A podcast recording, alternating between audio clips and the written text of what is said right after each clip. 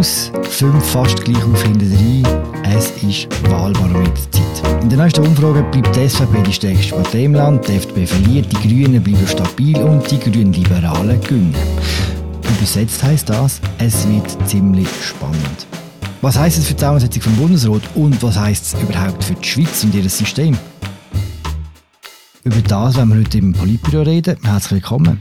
Mein Name ist Philipp Loser und mir zugeschaltet sind Christoph Lenz und Markus Häfliger, beide in Bern und Raffaella steht bei mir im Studio. Ciao zusammen. Hallo miteinander. Hallo zusammen. Hallo miteinander. Ich würde zuerst mit euch über die grüne Welle reden. Nach dem Nein zur Agrarinitiative und vor allem nach dem Nein zum CO2-Gesetz haben wir eigentlich gedacht, dass diese Welle zu Ende ist. Wenn man jetzt aber das Wahlbarometer anschaut, das aktuelle, ist das nicht der Fall. Was stimmt jetzt? Man sieht jetzt da halt, dass Wahlen und Abstimmungen zwei sehr unterschiedliche Paar Schuhe sind. Nehmen wir mal das Beispiel CO2-Gesetz. Wenn knapp unter 5, nur knapp unter 50 Prozent Ja sagen zu dem Gesetz, sind es natürlich immer noch genug ökologisch Bewegte, wo den Grünen zu einem Wähleranteil von rund 13 Prozent in einer Umfrage können verhelfen und zusätzlich auch noch 10 Prozent knapp der grünen Liberalen. Also das ist kein Widerspruch aus meiner Sicht. Mhm. Aber man hat schon das Gefühl gehabt, so, das Momentum ist verloren gegangen. Jetzt, äh, ich, ich, ich kann deine Erklärung kann ich total nachvollziehen. Es geht mehr so um die Stimmung, um das Gefühl gehabt, eigentlich ist jetzt ein bisschen vorbei mit den Grünen. Und das stimmt offenbar nicht, Raffaella. Also ich glaube, beim äh, Wahlerfolg von der Grünen oder von der grünen Kräfte ist ja wirklich immer entscheidend, wie ihre Themen im Moment stehen. Also wie grossen Zuspruch die Themen finden und wie als wie wichtig sie vor allem erachtet werden. Und jetzt im Zusammenhang mit dem Klimawandel ist das ja recht eindrücklich. Also man muss ja sagen, wir diskutieren da jetzt immer auf Grundlage von dem Wahlbarometer, wo ergeben hat, dass der Klimawandel mit 44 Prozent immer noch das Thema ist, wo als wichtigstes wahrgenommen wird im Moment politisch. Und jetzt kann man sich vielleicht auch fragen, warum angesichts von der Pandemie, wo alles über den Haufen geworfen hat, warum ist der Klimawandel immer noch so ein wichtiges Thema für viele Leute? Ich könnte mir dort mehrere Erklärungen vorstellen. Die eine vielleicht der Rückzug in privaten Raum, wo man irgendwie gemerkt hat, dass so das unmittelbare Umfeld, die Umgebung grossen Wert hat, dass die intakt ist und auch so ein bisschen angesichts von dieser von dieser Wucht, von dieser Epidemie, dass sich sehr schnell ähm, so existenzielle Bedrohungen auch auftun können. Und der Klimawandel wird ja als so eine existenzielle Bedrohung wahrgenommen. Das ist so eine Art vielleicht ein eine Sensibilisierung auch. Dann glaube ich, ein weiterer Grund ist, dass so die ganzen wirtschaftlichen oder wirtschaftspolitischen Fragen in den Hintergrund gerückt sind im Vergleich zum Klimawandel, hängen sicher auch mit der Pandemie-Bewältigung zusammen. Also, dass man gesehen hat, dass es möglich ist, dass wenn es in diesem Bereich Probleme gibt, dass der Staat sehr schnell, sehr umfassend kann eingreifen und Probleme auch kann lösen kann. Ich glaube sogar, dass die Abstimmungsniederlagen der Grünen ihnen sogar helfen, elektoral. Und zwar darum, weil, nehmen wir an, das CO2-Gesetz wäre angenommen worden, dann hätte mindestens ein Teil von der Bevölkerung doch gesagt, ja, jetzt machen wir ja etwas, das ist jetzt mal, jetzt haben wir da mal etwas, können wir abhaken, jetzt muss ich nicht mehr unbedingt Grün wählen. Und die Grünen, durch das, dass jetzt eben noch keine Lösung da ist, nicht einmal eine ansatzweise Lösung ähm, für die CO2-Problematik, Darum können die, die Grünen das Thema auch weiter bewirtschaften. Sie können sagen, hey Leute, wir sind die, die für so eine Lösung kämpfen. Ich glaube, das nützt ihnen sogar. Ich würde sogar ein bisschen bösartig sogar sagen, die Grünen haben sich jetzt in dem Abstimmungskampf für das CO2-Gesetz auch nicht das Bein ausgerissen, ganz ehrlich. Ähm, und auch Klimajugend ja nicht, überhaupt nicht. Und jetzt können mhm. sie das Thema weiterspielen auch, wenn man das jetzt ein bisschen sehr polittaktisch auch würden bewerten die Erklärungen, die ihr mir jetzt geliefert habt, zählen die auch für die grünen Liberalen? Weil, also im Gegensatz zu den Grünen, die ja in den Wahlbarometer einfach stabil bleiben, macht die GLP ja massiv vorwärts. 2%. Das ist ja recht viel, wenn man sieht, wo sie gestartet sind. Genau die gleiche Erklärung wie die Grünen. Oder gibt es noch andere? Nein, bei den Grünliberalen, glaube ich, ist es ein bisschen anders gelagert. Oder äh, einen doppelten Grund. Also zuerst mal vielleicht noch sagen, dass wir da auch noch von einem Fehlerbereich reden in dieser Umfrage von 1,3 Prozent. Das heißt, äh, gewisse Resultate sind nicht sicher, ob das tatsächlich äh, so zutrifft. Aber bei den Grünliberalen ist es äh, sehr eindeutig mit diesen plus 2 Prozentpunkten, wo sie zulegen. Und ich glaube, das hat wie zwei Gründe. Das eine sind so die, äh, eben, wo wir jetzt angesprochen haben, die, die klassischen grünen ökologischen Themen, der Klimawandel. Und das andere ist sicher das L im Namen. Also dass sie im Prinzip zwei wichtige Aspekte im Moment, ja schon, also schon seit ihrer äh, Geburt, schon seit sie gegründet wurden, äh, sind die Grünliberalen, hat ihnen das ja geholfen, aber im Moment stehen halt wirklich so zwei Themenfelder in diesem Bereich so im Fokus, weil das andere, auch das hat sich gezeigt in dieser Umfrage, ist die Europapolitik, dass sehr viele Leute das als eine der zentralsten Herausforderungen sehen, dass wir unser Verhältnis zu der EU klären. Und dort haben die Grünliberalen im Unterschied Unterschied zu ihrer liberalen Konkurrenz, der FDP, von Anfang an eigentlich sehr eindeutig Position bezogen. Sie sind sehr geschlossen für das Rahmenabkommen und sie haben sich durch das auch können profilieren als, als Kraft, die eine Lösung hat, ähm, wo sie genau weiß, wo sie will. Ich glaube, genau mit diesen beiden Themen holen sie eben im Moment Stimmen, wählen die bei der FDP und auch bei der SP, wo in deren Europafrage auch sehr gespalten ist. Gut Stichwort FDP. Äh, da geht es immer noch in eine Richtung, schon seit länger, und zwar äh, Richtung Abend. Zählt genau das Gleiche, einfach umgekehrt. Zu wenig Interesse am Klimaschutz, zu wenig Interesse an Europa. Oder was sind die Gründe, warum die FDP so schlecht in Form ist? Ich würde sagen, auch dort gibt eigentlich das Barometer, äh, wo Sotomo gemacht hat für SAG, schon recht ähm, viel Hinweise. Raffaella hat es schon vorher erwähnt, die äh, Spaltung äh, von der Partei, äh, von der FDP beim Europathema. Es gibt ebenso die Spaltung von der Partei beim Klimathema und bei der Pandemiebewältigung ist die FDP so ein bisschen auf einem sagen wir mal, Schlingerkurs, mal ein bisschen Bundesratstreuer, mal ein bisschen oppositioneller, mal ein bisschen äh, rabiater, mal ein bisschen äh, zahmer. Und die drei Themen, Klima, Pandemiebewältigung und Europa, sind interessanterweise unter den Top 4 Themen bei der Wählerrelevanz. Also, welche Themen halten die Wähler für wichtig? Und es ist offensichtlich, dass man wenn man in den wichtigsten Fragen gespalten ist, dass man dann nicht neue Leute für sich gewinnt. Und letztlich mich hat auch erstaunt, dass die FDP soll rund 1,5 äh, Prozentpunkt verlieren. Da ist für eine 15 Prozent Partei ist da quasi jeder zehnte Wähler, wo sie verliert. Das ist mm. wirklich äh, nochmal deutlich. Mich hat der Rückgang oder ich misstraue der, äh, der Dimension vom Rückgang. Aber dass die FDP verliert, da hat, glaube niemand von uns überrascht, weil da ist ja auch der, der Trend, wo man bei den kantonalen Wahlen äh, beobachtet, dass es eigentlich immer noch ein bisschen geht.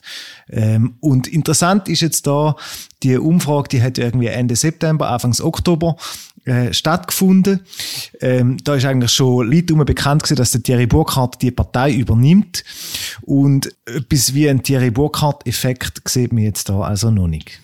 Das war meine nächste Frage. Was macht jetzt Thierry Burkhardt, wenn er diese Umfrage sieht und sieht, was für Themen offensichtlich wichtig sind und wenn man sich auch überlegt, wo er seine Schwerpunkte will setzen Er hat ja im Vorfeld inhaltlich eigentlich keine Position bezogen konkret, wo er ran will und so weiter. Er hat immer gesagt, ja, das muss man jetzt mit den Parteigremien Lösungen finden, man muss das ähm, entwickeln, Position entwickeln. Und ich glaube, das ist für ihn jetzt extrem dringend, dass er in diesen Schlüsseldossiers, namentlich Klima, namentlich Europa, wo Partei intern überhaupt eigentlich keinen Plan mehr hat oder zumindest keinen von außen wahrnehmbaren Plan hat, dass er jetzt dort relativ schnell mit seinem Präsidium, mit seinen Parteigremien eine Art äh, der Oppositionen festlegt, wo das Potenzial haben, sowohl der eher, sage ich jetzt, linke wie auch der eher rechte Flügel irgendwo zu einen, weil er hat nicht viel Zeit bis zu den nächsten Wahlen, um da die Widersprüchlichkeiten aufzulösen, wo vorher der Christoph angetönt hat. Hm. Ich würde sogar noch weitergehen und würde sagen, in dem, also vor dem Hintergrund mit dieser Ausgangslage kann der Thierry Burkhardt eigentlich nur gewinnen, weil alle rechnen jetzt schon damit, dass äh, die FDP verliert und zwar jetzt eben gemäss dieser Umfrage relativ in einem grossen Ausmaß. Und ich möchte auch noch ergänzen zu dem, was Christoph vorher gesagt hat. Christoph hat stark auf Themen fokussiert. Das ist mir auch aufgefallen, dass es so die vier Hauptthemen sind, wo die FDP entweder zerstritten ist oder nicht eine zentrale Rolle als Problemlöserin spielt. Und dann ist aber sicher eben das ganze Führungsvakuum, was es am Schluss gegeben hat unter der Petra Gössi, der Vorgängerin von Thierry Burkhardt, das ist sicher auch etwas, das reinspielt, weil die parteiinterne Debatte ist ja der Petra Gössi zunehmend entglitten. Das ist auch in der Öffentlichkeit bekannt worden. Und das hat dem Ansehen der Partei sicher auch geschadet. Aber insofern glaube ich, dass es eine Chance ist für Thierry Burkhardt, wenn er mehr Einigkeit einbringt, wenn es ihm gelingt, Partei in diesen zentralen Fragen zu einen. Und dann vielleicht der dritte Faktor, eben neben den Themen und neben der Führungsfrage, ist auch noch die Stilfrage. Also eben, zuletzt hat man die Partei wahrgenommen als, man kann es nicht anders sagen, als als zerstrittene Haufen, ähm, wo sich eigentlich gegenseitig bekämpft hat. Und einem solchen Haufen hat man weniger Problemlösekompetenz zugeschrieben als einer Partei, die geeinter auftritt, eben wie ich vorher gesagt habe, zum Beispiel GLP. Und das sehe ich eben als Chance für den Thierry Burkhardt, wenn es ihm gelingt, um da mehr Einigkeit einzubringen. Bevor wir uns zum Elefant im Raum vorwagen, hm, vielleicht gleich noch kurz ein Wort zur Mitte. Dort ist alles wie gehabt. Läuft alles gut für den Gerrit Pfister? Er hat das Glück, der Gerrit Pfister, dass der Fokus auf anderen Parteien liegt er kann froh sein, dass der Fokus auf andere Parteien ist. Er kann bestenfalls knapp zufrieden sein mit dem Umfrageresultat. Oder er hat ja äh, CVP Schrägstrich Mitte steigt zwar in der Umfrage jetzt auf gut 13 Prozent. Damit sind aber, ist die frühere BDP-Wählerschaft eingeschlossen, wo ja mit der äh, Mitte fusioniert hat.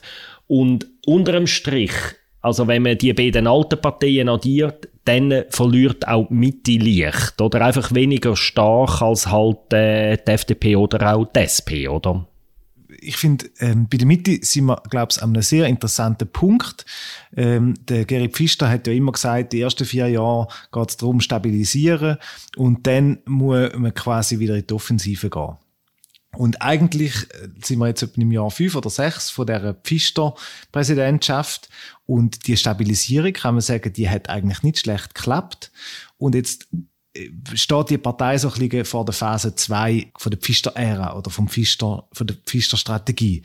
Und bisher quasi die, der Offensivkurs ist die Partei noch so ein bisschen geschuldig geblieben. Das ist eigentlich das, was ich in den nächsten zwei Jahren auf die Wahlen von ihm erwarte, dass der Pfister irgendwie inhaltlich zündende Ideen bringt, wo, wo er nicht nur quasi der gewiefte Machtpolitiker und strategisch, sondern wo er auch neue Wähler kann ansprechen, wo er seine Basis wieder kann mobilisieren und ohne das ist außer Stabilisierung glaube ich nicht viel zu gewinnen für ihn. So. Ich sehe das genau wie du, Christoph. Und zwar ist es ja also gegen außen natürlich im Marketing schon darum gegangen, dass man da eine neue Kraft schafft, wo, wo also ein neues Label, wo, wo für etwas ganz anderes oder so etwas Modifiziertes steht.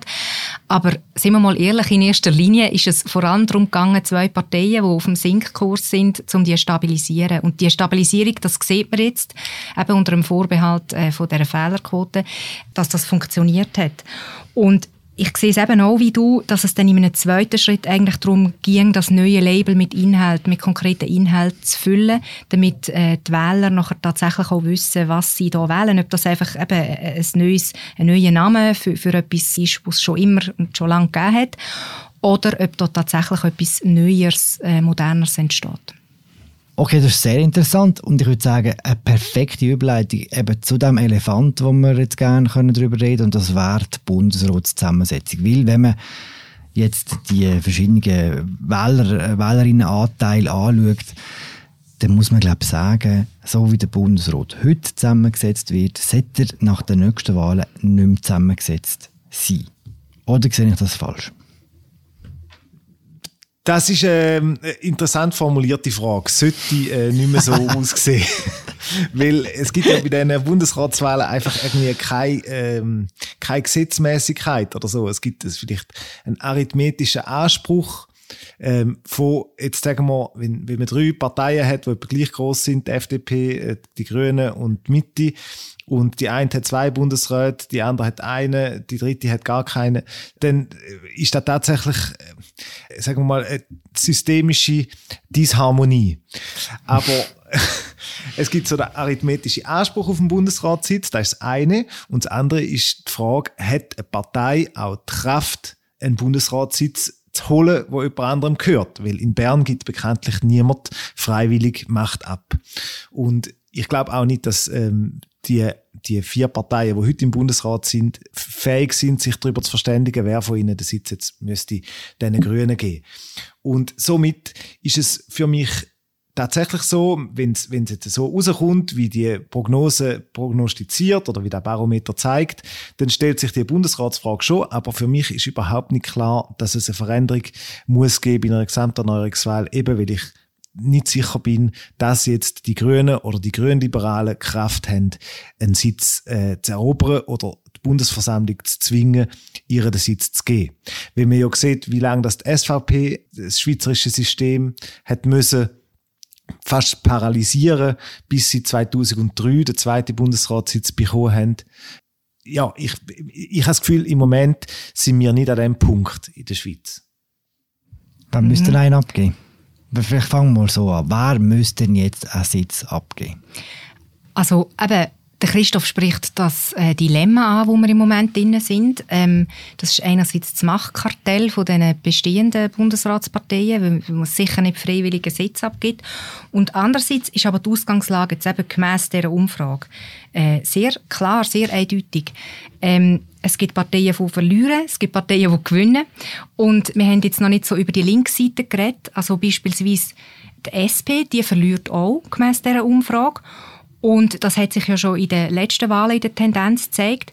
Wenn man jetzt rein arithmetisch würde schauen dann würde es für SP und Grüne zusammen ganz genau für zwei Bundesratssitze länger.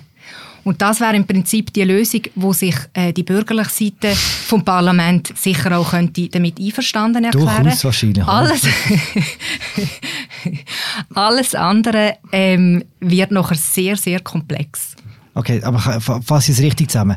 SP und Grüne werden zusammengerechnet, die haben beide Anrecht auf jeden Sitz, quasi zusammen zwei. Das heißt, es bleibt alles wie es ist. Wenn man diese Lösung würde finden, wo wie gesagt der bürgerlichen würde entsprechen, dann müssen wir als nächstes die FDP anschauen, oder? Die wäre dann mit 13,6 Prozent, eben immer gestützt auf die Umfrage, hätte sie zwei Sitze die SP und die Grünen zusammen mit fast 30 Prozent hätten auch zwei Sitze. Also die FDP ist auch klar. Also wir müssen es vielleicht so sagen. Die FDP ist heute am klarsten übervertreten und die SP am zweitklarsten. Am klarsten untervertreten sind die Grünen.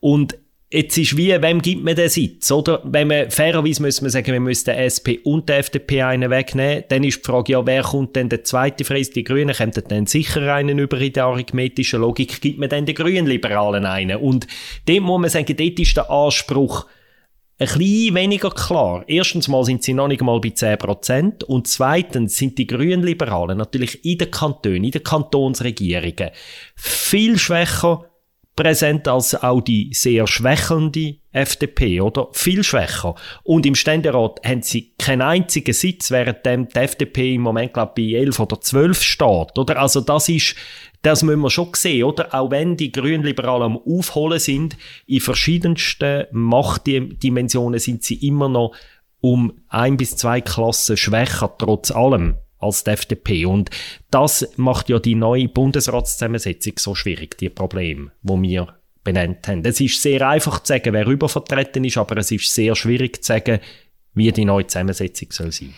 das ist ja auch der Grund, ähm, denke ich, eben, was du jetzt angesprochen hast, Markus, mit, den, äh, mit der Vertretung im Ständerat, mit der Vertretung in den Kantonen, bei der GLP, warum die GLP-Fraktionschefin Diana Moser jetzt den Blockgedanken ins Spiel gebracht hat, oder? Also, dass man bei der Zusammensetzung vom Bundesrat die Blöcke anschaut. Eine Anzahl Sitz äh, für die linke Seite, eine Anzahl Sitz für die rechte und dann noch eine Anzahl Sitz für die Mitte, die politische Mitte. Und dort äh, ist klar, würde man die, also die Partei, die Mitte dazu zählen und, und äh, die GLP. Und wenn man diesen Gedanken weiterverfolgen würde, dann könnte man sagen, wäre so eine Mischung aus Mitte und GLP-Sitz äh, gerechtfertigter. Also, aber Entschuldigung, ist es überhaupt statthaft, wenn man jetzt einfach kommt und sagt, okay, wir nehmen die SP und die Grünen zusammen und geben denen zwei Sitze? Weil das sind immer noch zwei Parteien, das ist nicht eine Partei. Natürlich sind da zwei Parteien und ich ähm, finde auch, äh, oder man kann auch die Rechnung umkehren und sagen, irgendwie SVP und FDP äh, mit rund 40 Prozent Wähleranteil ähm, sind mit äh, vier Sitzen von sieben klar übervertreten. Also wenn man, wenn man anfängt, also es ist irgendwie äh, wirklich rund um die Bundesratswahl wird einfach jeder nimmt das Argument, wo ihm am besten passt und ähm, versucht sich so aus der Affäre zu, zu schmuggeln irgendwie so. Ich habe das Gefühl, letztlich, ja, müssen Parteien und nicht ähm, Blöcke berücksichtigt werden, einerseits, aber andererseits ist die äh, Bundesratswahl keine Volkswahl. Und da, hm. da ist auch so angelegt ähm, und da hat eine Tradition und da ist eine, eine Aushandlungsfrage, wer in dem Bundesrat wie vertreten ist. Man hat die Frage längere Zeit, so zwischen 1959 und äh, 1995 vielleicht nicht wirklich, wirklich müssen diskutieren, aber ähm, da ist eine Aushandlungsfrage und die, ähm, ich, ich halte es heute für sehr unwahrscheinlich, dass man 2023 äh, eine Formel findet, selbst wenn wir Politiker haben, die mathematisch begabt sind, wie der Bäumle oder so, dass man eine Formel findet, wo alle Bedürfnisse abdeckt und alle zufrieden sind damit. Und das wird es einfach nicht geben. Deshalb gehe ich davon aus, wir werden vielleicht 2027 oder 2029, wenn es auch zu Vakanzen kommt, ähm, wird man wieder so ein stabiles Gleichgewicht finden. In dem Zusammenhang finde ich eine Interviewaussage noch interessant, wo der Gerhard Pfister vor ein paar Tagen gemacht hat, in einem Interview in der CH Media Zeitungen. Und zwar hat er dort in einer für mich, er hat das für mich überraschend dezidiert gesagt, dass seine Partei nicht helfen werde, amtierende Bundesräte ab, abzuwählen. Und wenn der Pfister als Präsident von der Scharnierpartei Mitte die wird am Schluss eine entscheidende Rolle spielen bei der Verteilung der Bundesratssitze. Also wenn man den Grünen einen geben auf Kosten von der FDP ohne die Stimmen von der Mitte, ist das schwer denkbar. Und wenn er jetzt schon sagt, er möchte da nicht mithelfen, dann muss das zwar noch nicht heissen, es gehen, es fließt noch viel. Äh, welcher Fluss fließt beim Pfister vorbei, dort in Oberregeri? Ich weiß es gerade nicht, es fließt noch viel Wasser, der Sepp Achtur ab dort äh, in Oberregeri. Aber ähm, es kann schon noch ändern, aber trotzdem merkt man, oder, auch Parteien haben, viele haben gar nicht so Lust, etwas zu ändern, weil sie vielleicht Angst haben, dass irgendwie das Spiel dann könnte in eine sehr unberechenbare Richtung gehen und vielleicht ihnen selber sogar schaden und so. Also ich denke, der Nicht-Angriffspakt, wo man auf linker Seite hat zwischen SP und Grünen, das wird sich als Bumerang erweisen, wenn es um die Bundesratsgelüste der Grünen geht.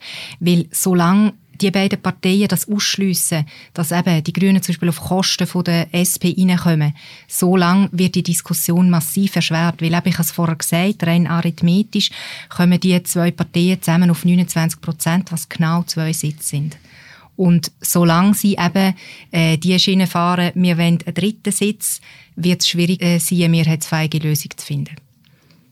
Du sagst nicht Angriffspakt, Raphael, aber der Balthasar Glättler, der Parteichef der Grünen, der schon ein paar Mal angedeutet, um glaubwürdig zu sein, müssen sie eigentlich jedes Mal antreten. Mhm.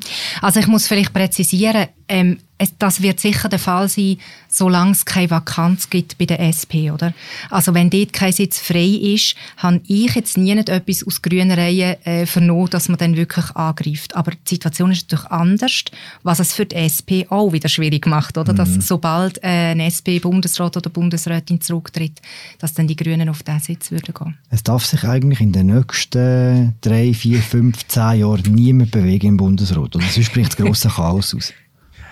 Grosse Ausnahme ist die SVP. Der Uli Maurer darf schon morgen zurücktreten. oder, oder sonst nächste, nächste Session sicher wieder. Ähm, mhm. Und, äh, und der Pamela mhm. natürlich auch, weil der Anspruch, der ist wirklich eigentlich äh, weit um unbestritten auf zwei Sitz. Aber ähm, sowohl die zwei FDP-Magistraten, sowohl äh, die SP-Magistraten als selbst auch Viola Amherd ich meine, es ist einfach wirklich jetzt für alle recht unsicher, was würde passieren, wenn jemand zurücktreten.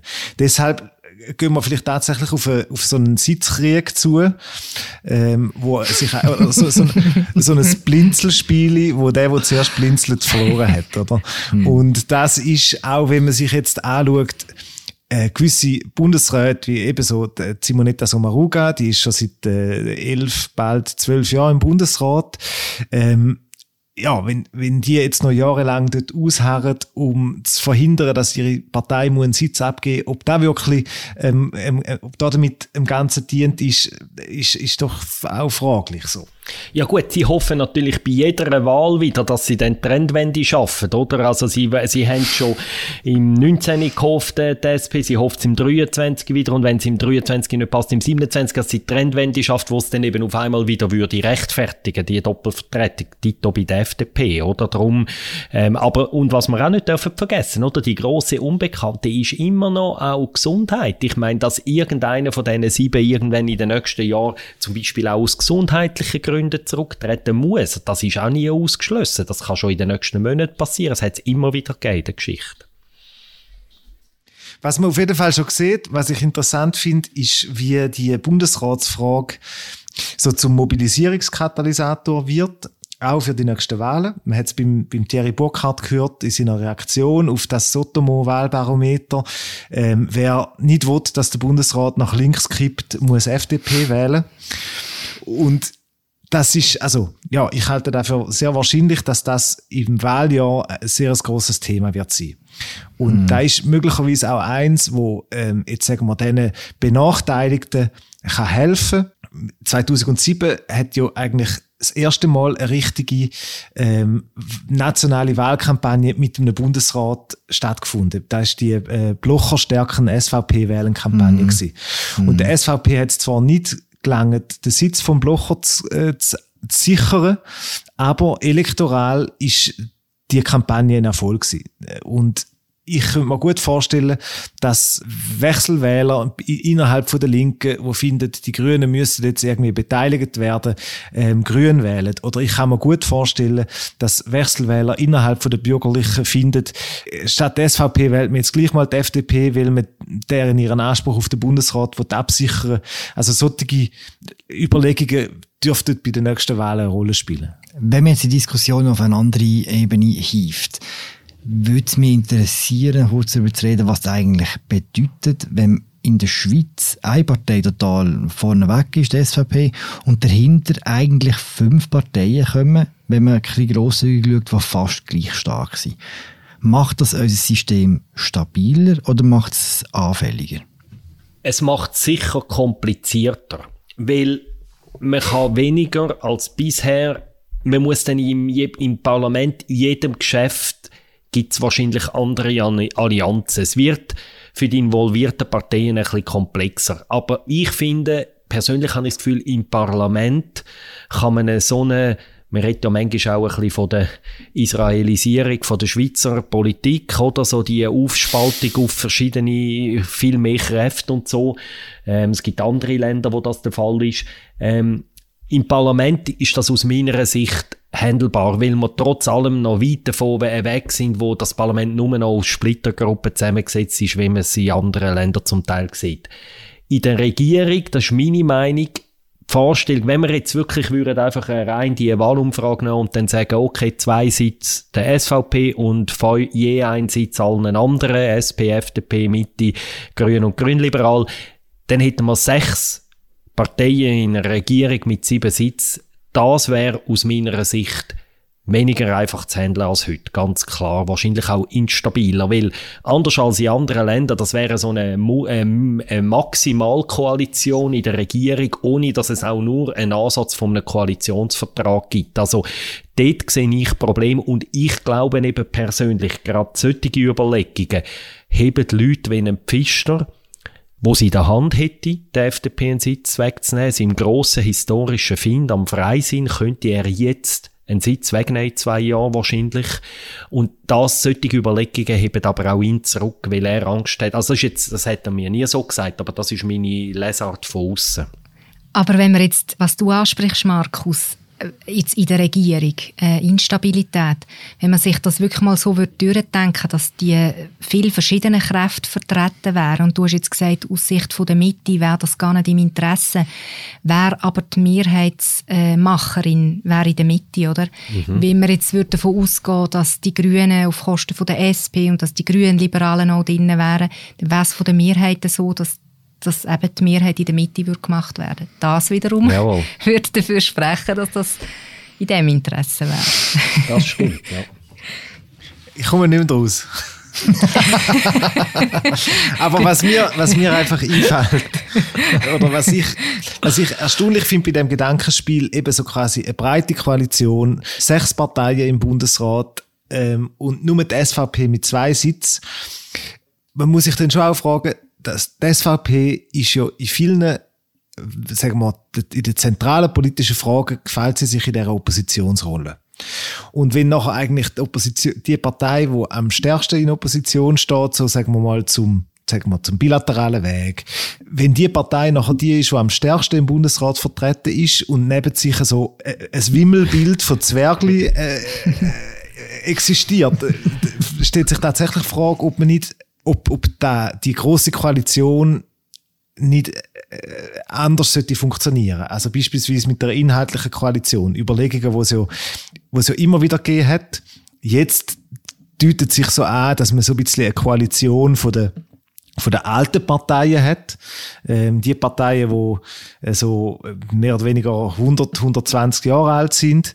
Und ich stelle mir schon die Frage, ob man, wenn der Trend weiter anhaltet, ob, ob da nicht äh, irgendwann unser System überfordert, dass vielleicht eben die größte und einflussreichste Partei in der Regierung die ist, wo der Regierungsentscheid am direktesten in Frage steht. Also du wirst dafür sagen, dass mhm. dann wahrscheinlich entweder eine Mitte-Links Koalition ohne SVP würde geben oder eine Mitte-Rechts-Koalition ohne Rot-Grün eigentlich. Das wäre im Prinzip das Alternative zu dem heutigen Konkordanzsystem eigentlich, oder Christoph? Zum Beispiel, genau. Also die Frage ist halt schon, äh, ist man überhaupt noch fähig zu einem Konkordanzmodell, wenn die meiste Zeit darauf geht, darüber zu streiten, wie jetzt die Konkordanz aussehen soll? Ganz konkret, oder? Raffaella. Also ohne jetzt äh, von dieser Frage abzulenken.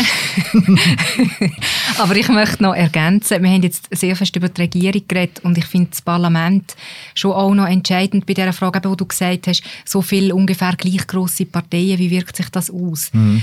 Also wenn man sich aus der Sicht von der Repräsentanz mal anschaut, dann ist es ja eigentlich, also unsere Gesellschaft ist so viel heterogener geworden und dann ist es ja ist eigentlich wie die Bevölkerung besser abbildet, wenn es mehr verschiedene Kräfte hat als wie bisher so die paar grossen. Also aus dieser Sicht ist das ist das nichts Schlechtes, dass es jetzt äh, mehr Parteien gibt, die auch äh, mehr Macht haben und ähm, auch das mit dem, wo man gesagt hat, mit dem Schwerfälligen versus stabiler es wäre wie beides denkbar, es, es, dass es volatiler wird, dass man sich aber auch mehr muss Mühe geben Mehrheiten zu finden, äh, dass durch das vielleicht teilweise auch schneller Reformen möglich wären. Also ja, da finde ich, das ist im Moment wie noch so ein bisschen gegen beide Seiten möglich.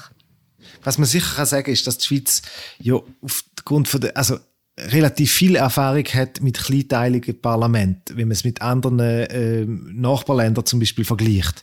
Und dass da nicht zum Nachteil von der Schweiz bisher gereicht hat. So. Also, ein kleinteiliges Parlament ist für mich nicht per se ein Nachteil, aber eben, es stellt die Frage, wie unser Regierungssystem von der großen Koalition noch funktioniert drin. So. Okay, wir werden es sehen nach der nächsten Wahl. Was wir auch werden sehen, auch hier wieder eine wahnsinnig raffinierte Überleitung ist, wie denn der Bundesrat zusammengesetzt sein wird. Zum Schluss ein kurzer Tipp von euch allen. Welche Parteien sitzen im Bundesrat im Dezember 2023? Und mit wie viel Sitzen natürlich? Ich sage, es sind die gleichen Parteien wie heute mit gleich viel Sitz. Das halte ich auch für sehr plausibel, äh, wie der Christoph jetzt gesagt hat. Ähm, Hankerum könnte man sich auch überlegen, eben, die beiden SP-Magistraten sind schon relativ lang im Amt. Falls dort eine Amtsmüdigkeit würde auftreten ähm, in dieser Zeit, dann könnte es natürlich sein, dass eben tatsächlich die Grünen auch drin wären. Also die Typ minus ein SP plus ein Grüne. Also mein erster Tipp ist in Richtung Christoph gegangen und das wäre aber alternativ denkbar. Mhm. Ja. Hast du das drei Tipps, Markus, wenn mal Raphael zwei Tipps hat?